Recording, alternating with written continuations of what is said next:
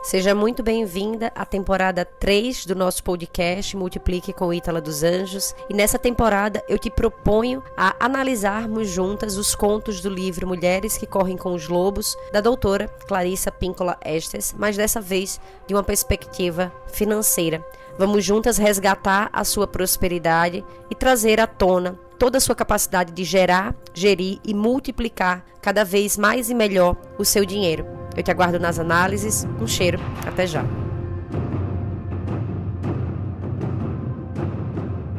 Seja muito bem-vinda à tarefa 4 do conto de Vassalissa, a sabida no livro Mulheres que Correm com os Lobos.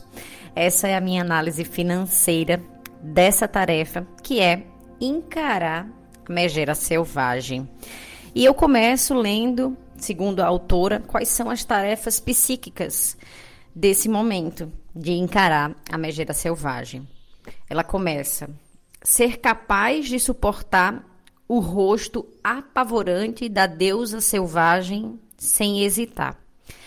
Abre parêntese, topar com a Baba Yaga. Fecha parêntese.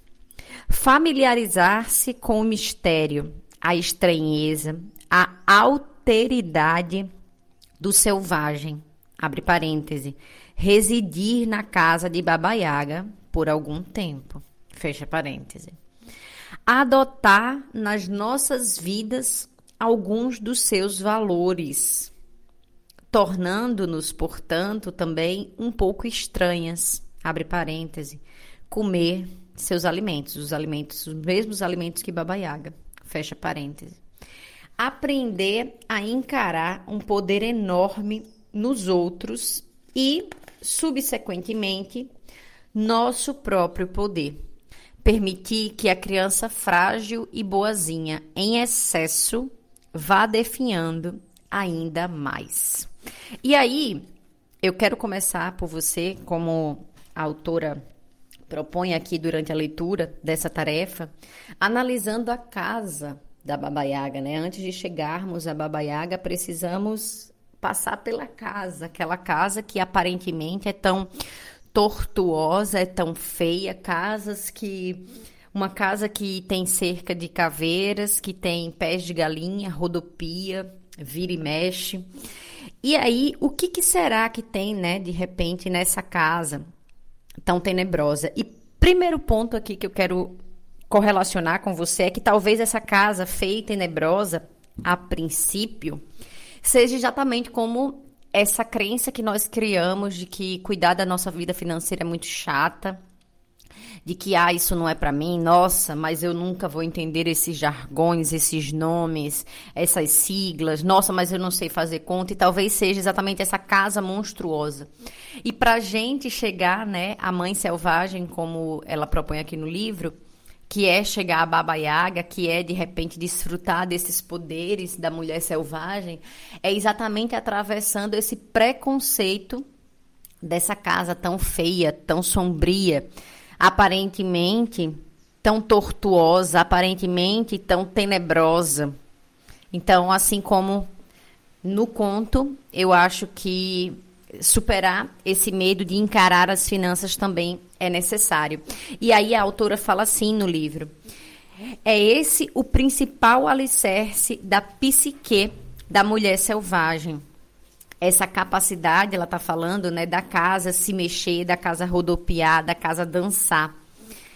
Uma força da vida selvagem e é alegre, né? Então ela fala que a casa, ela também representa essa força de vida selvagem e essa alegria da mulher selvagem, na qual as casas dançam.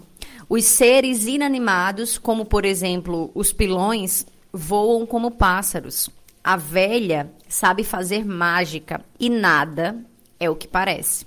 Mas, na maioria dos casos, é melhor do que parecia a princípio. Então, assim como nas finanças, é, muitas alunas minhas aqui relatam, é muito engraçado isso, que as primeiras vezes que elas vão preencher a planilha dela, né, a planilha de controle financeiro ali semanal, lunar, da forma como você fizer o seu planejamento aí, ela passa mal. Então essas, essas mulheres, elas têm dor de barriga, elas sentem a pressão cair, elas suam, elas sentem até taquicardia, tudo porque é muito mais feio do que o que parece, como a autora propõe aqui no livro.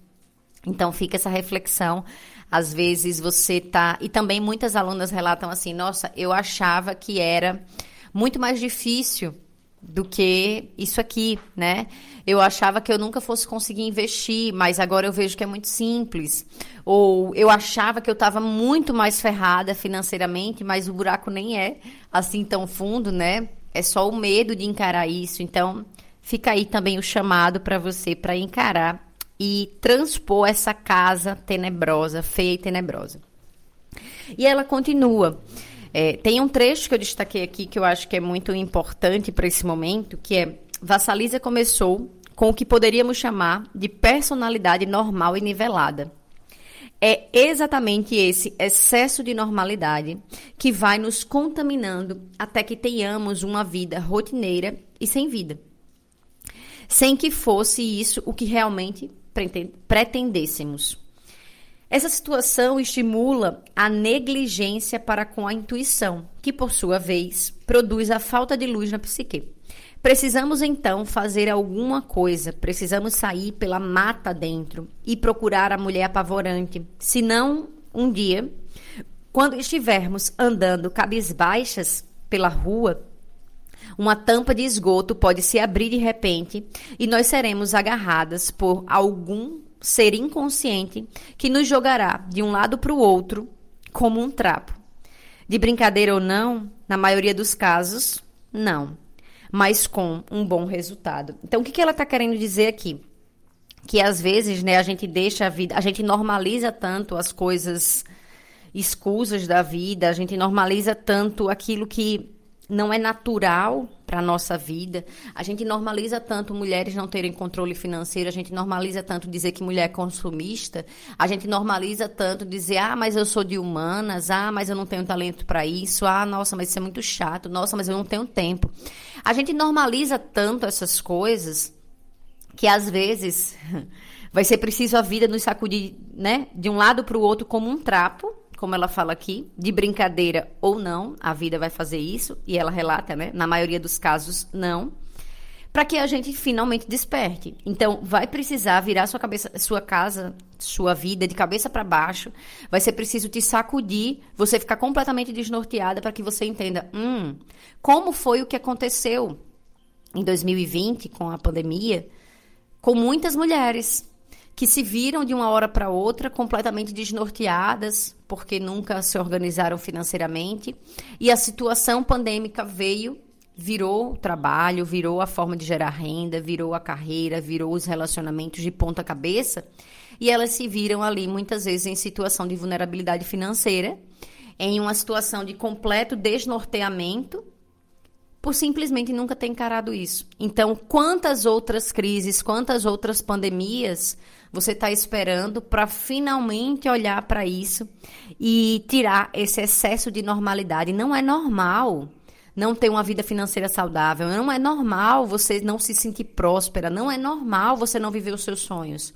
Esse excesso de normalidade nos deixou né, nessa vida monótona, vazia e desempoderadas. Então, não é normal você, com tantos talentos, tantas capacidades e com tantos privilégios, porque se você me escuta nesse momento, você sabe ler, você sabe escrever, você tem acesso a um celular, você tem acesso à internet, possivelmente você tem comida, você tem abrigo, você tem luz, água. E tudo isso já é muito privilégio e o suficiente para você tomar o poder da sua vida financeira e fazer o que precisa ser feito. Porque não fazer, não prosperar é egoísmo, porque você já teve acesso a tudo isso. Quem precisa de fato está lá fora e está precisando de nós, está precisando que a gente reaja, faça alguma coisa, prospere cada vez mais para ajudar quem de fato não teve acesso a esses privilégios. Então, esse excesso de normalidade pode te, te matar em vida, né? Pode esgotar a sua, a sua força vital ainda enquanto você vive, enquanto você respira. Eu espero que isso não aconteça, que a vida também não tenha que te sacudir feito um trapo de um lado para o outro. E aí, continuemos. Vamos entrar agora no trecho da Baba Yaga em si, né? De falar da Baba Yaga. Ela coloca um, um trecho assim, eu destaquei aqui para você. Baba Yaga é assustadora por ser ela própria o poder da aniquilação e o poder da força da vida ao mesmo tempo. É aquela, é exatamente, né? Se a gente for retornar a lá atrás, no período, no período paleolítico, nas, muito, muito antes né, da gente ter civilizações em si, os clãs eles tinham adorações pela deusa mãe, né, a mãe natureza. E a grande característica dessa deusa mãe era nutrir, mas também ceifar, né? Dar, mas, mas também tirar. E o que isso quer dizer? Que nada mais é, né, essa deusa mãe, essa mãe natureza, a Baba Yaga aqui nesse conto, do que o ciclo vida, morte vida. De quantas mortes né, nós vivemos em vida, nós temos que deixar morrer algo em nós para que algo novo renasça. E os ciclos todos são assim, né? Um ciclo se fecha porque um novo começa. E assim sucessivamente, essa é a grande magia da vida. Então aqui ela traz esse ponto para Baba Yaga. E aí ela continua: contemplar seu rosto é ver a vagina dentada, olhos de sangue, o recém-nascido perfeito e as asas dos anjos, tu, todos juntos. Vassalisa está parada ali e aceita a divindade da mãe selvagem, com verrugas e tudo mais. Uma das facetas mais notáveis da Yaga, retratada nessa história, está no fato de que, embora ela faça ameaças, ela é justa. Ela não fere e vassaliza enquanto vassaliza demonstra respeito por ela. A atitude de respeito diante de um poder extremo é uma lição fundamental. Vassaliza encara Baba Yaga não com uma atitude obsequiosa, não com arrogância ou cheia de fanfarronice, nem fugindo ou se escondendo. Ela se apresenta com honestidade, exatamente como é. E aqui, nossa, aqui tem tantas conexões que eu quero fazer com você. Primeiro, essa conexão direta com as finanças, né? De que é, cuidar do nosso dinheiro, cuidar das nossas finanças tem, para mim, tudo a ver com isso, né? De, de se colocar do mesmo, tamanho, no mesmo tamanho, sem ser obsequiosa, então não se rendendo e não deixando que o dinheiro seja o seu senhor e você seja serva do dinheiro, mas também sem arrogância de dizer, ah, isso não tem importância, né? Ou com fanfarronice, como ela diz aqui, ah, deixa pra lá, isso é, eu gasta tudo que ganha, né? Gasta tudo que gera. É, só se vive uma vez, então sem a fanfarronice e sem a arrogância, mas também sem baixar a cabeça. E sim, como ela fala aqui no texto, com honestidade, exatamente como é. Então, de igual para igual, né? Conversando de igual para igual. E aqui sobre a Baba Yaga em si, eu trago vários pontos que eu acho que são importantes. É, de que, primeiro, que Baba Yaga ela representa esse arquétipo da bruxa anciã. Mas esse arquétipo ele foi muito deturpado ao longo da nossa história, principalmente no período da Idade Média, da Idade das Trevas, desse período sombrio, que transformou né, a vida de tantas mulheres em, enfim, em um caos. E essa bruxa anciã, eu acho, eu acredito que esse conto da Baba Yaga, ela era simplesmente aquela mulher que depois de ter passado a vida fazendo o que precisava ser feito, ela se retirou na floresta e ganhou, né, ali os saberes de se morar perto da natureza, ganhou aqueles saberes empíricos e esses saberes durante a Idade Média, eles foram sendo muito deturpados, né? Foram foi se transformando, existem vários livros livros dolorosos inclusive que mostra como essas mulheres foram sendo deturpadas, foram sendo aniquiladas durante a Idade Média. E eu acredito que essa mulher, Baba Yaga, né, essa, essa anciã que detinha os saberes da natureza, que sabia fazer um benzimento, que sabia fazer um parto, que tinha a sabedoria das ervas, das plantas para curar as pessoas, durante o período ali da Idade Média, elas foram óbvio, criando essa cara de verrugas, de bruxa má, de que mata, come criancinhas, cozinha no caldeirão e tudo mais.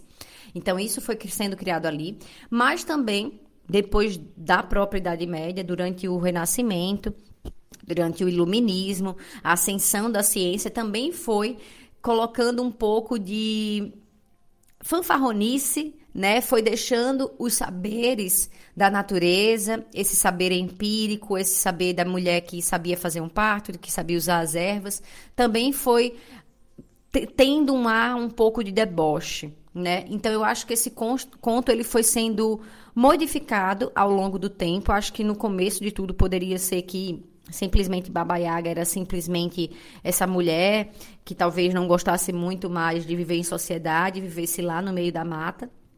E depois isso foi sendo transformado nessa bruxa que voava, que era horripilante, né? Tinha uma cara muito feia. Mas também, se a gente for pensar, na época ali da Revolução Industrial, a gente vai entender que essas mulheres anciãs que sobreviviam, então, é, como os, os maridos iam para a guerra, muitas vezes os filhos iam para a guerra, às vezes ela ficava ali sozinha, as filhas que porventura tivessem sobrevivido é, iriam se casar ou qualquer coisa do tipo, e essa mulher ela ficava ali sozinha e ela não era mais útil aos, à sociedade, porque ela já não estava mais em período de trabalho, né, de produção ativa, de gerar renda para a sociedade, de gerar renda no sentido de estar no, no próprio mercado ativo, trabalhando. Talvez ela já fosse aposentada ou qualquer coisa do tipo.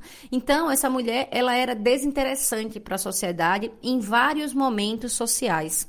E por conta disso, né, é óbvio que lá atrás existia uma época em que, em que essas mulheres anciãs eram veneradas e eram contempladas como sacerdotisas diretamente conectadas ao divino, porque elas traziam essas respostas de sabedoria, né? Dessa mulher que já transitou por todos os seus ciclos menstruais, já passou por todos os arquétipos menstruais juntou tudo isso e se transformou em um oráculo de sabedoria, né, que já passou muito tempo, já viveu muita coisa, e elas, inclusive, eram conselheiras dos reis, dos reinados e das rainhas e tudo mais. Só que depois, passando por esse período mais sombrio da história, elas foram cada vez se transformando em algo cada vez mais é, indesejável, né? E aí eu trago essa referência bem aqui para perto, porque eu fui uma criança que adorava assistir Chaves e a bruxa do 71 era exatamente isso, né? Era essa mulher mais idosa ali da Vila dos Chaves, era a Baba Yaga, né? Que muitas vezes confrontava, mas que às vezes também era boa, mas que muitas vezes era cheia de de contos, de mistérios, e iam se criando cada vez mais histórias em cima disso, porque ela era essa mulher é, que foi correlacionada a essa bruxa má e tudo mais.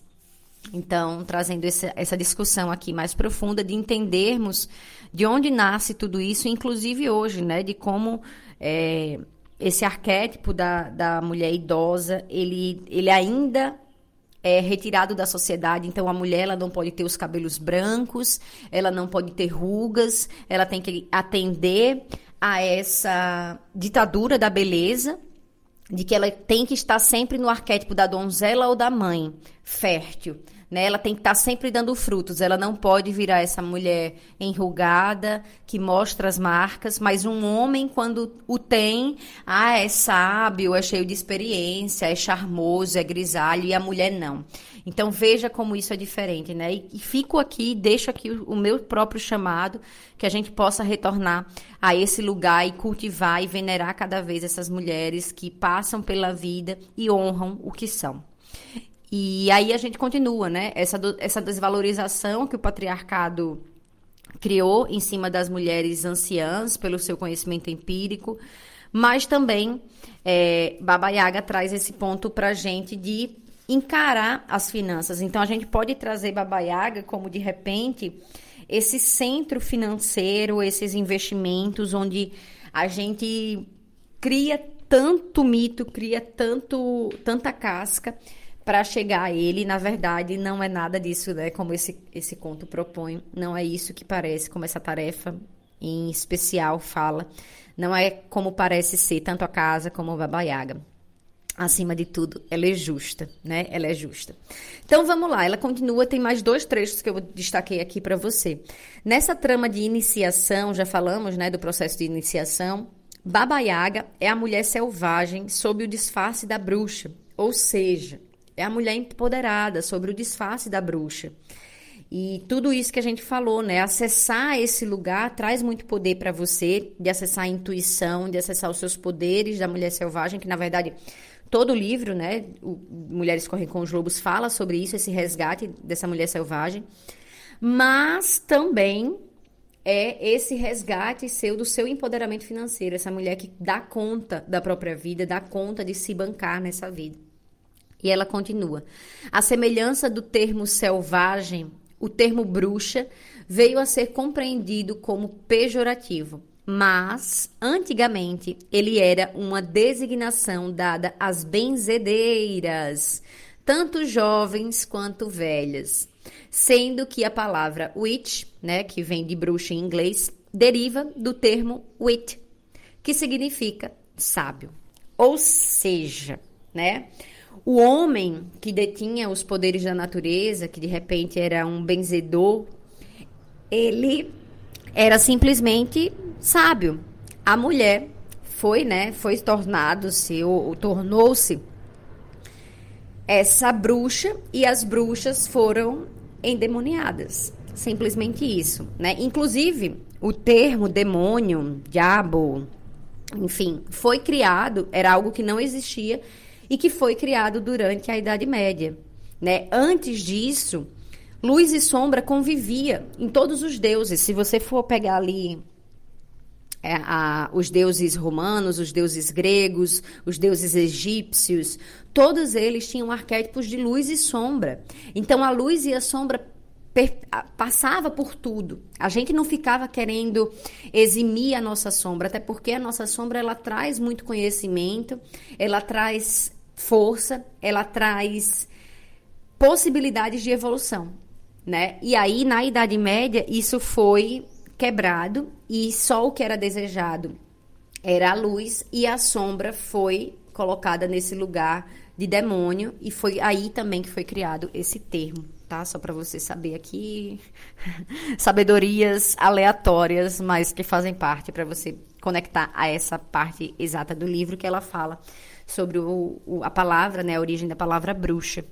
E aí a gente segue.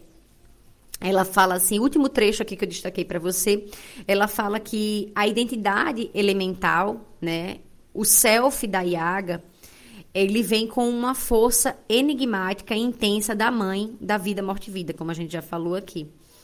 E ela fala que essa semelhança é, com a Yaga é bom, que nós precisamos ser capazes de nos acostumarmos.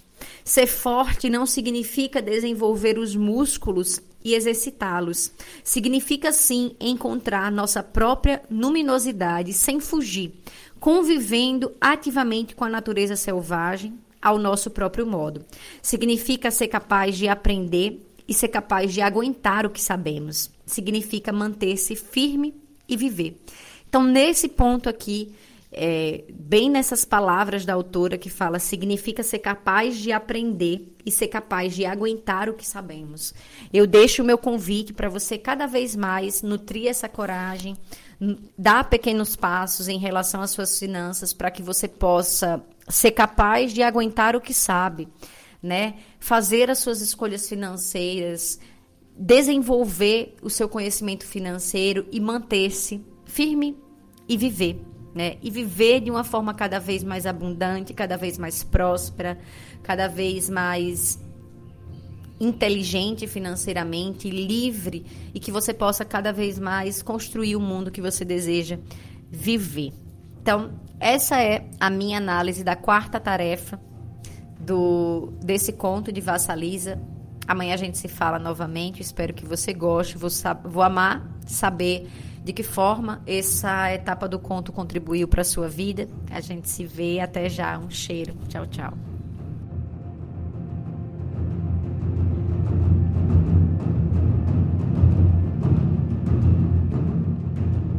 Se você gostou desse episódio, eu te convido a nos seguir aqui no nosso podcast, aqui no Spotify. Se você está no Apple Podcast, eu te convido a deixar a sua avaliação para que a gente possa entender que você está gostando, que a gente está acertando, que está numa linha que está contribuindo para a tua vida. E eu te convido também a deixar suas sugestões, deixar seu feedback do que está mexendo por aí, do que está acontecendo lá no nosso Instagram, no arroba multiplique.ef. Eu vou amar te conhecer e saber os impactos que esses episódios estão causando na tua vida. Você também pode compartilhar esse episódio com a outra mulher que você sabe que vai colher os benefícios ou vai ter a vida transformada a partir desse episódio, para que ela também possa prosperar junto a você. A gente se vê no próximo episódio. Até lá, um cheiro.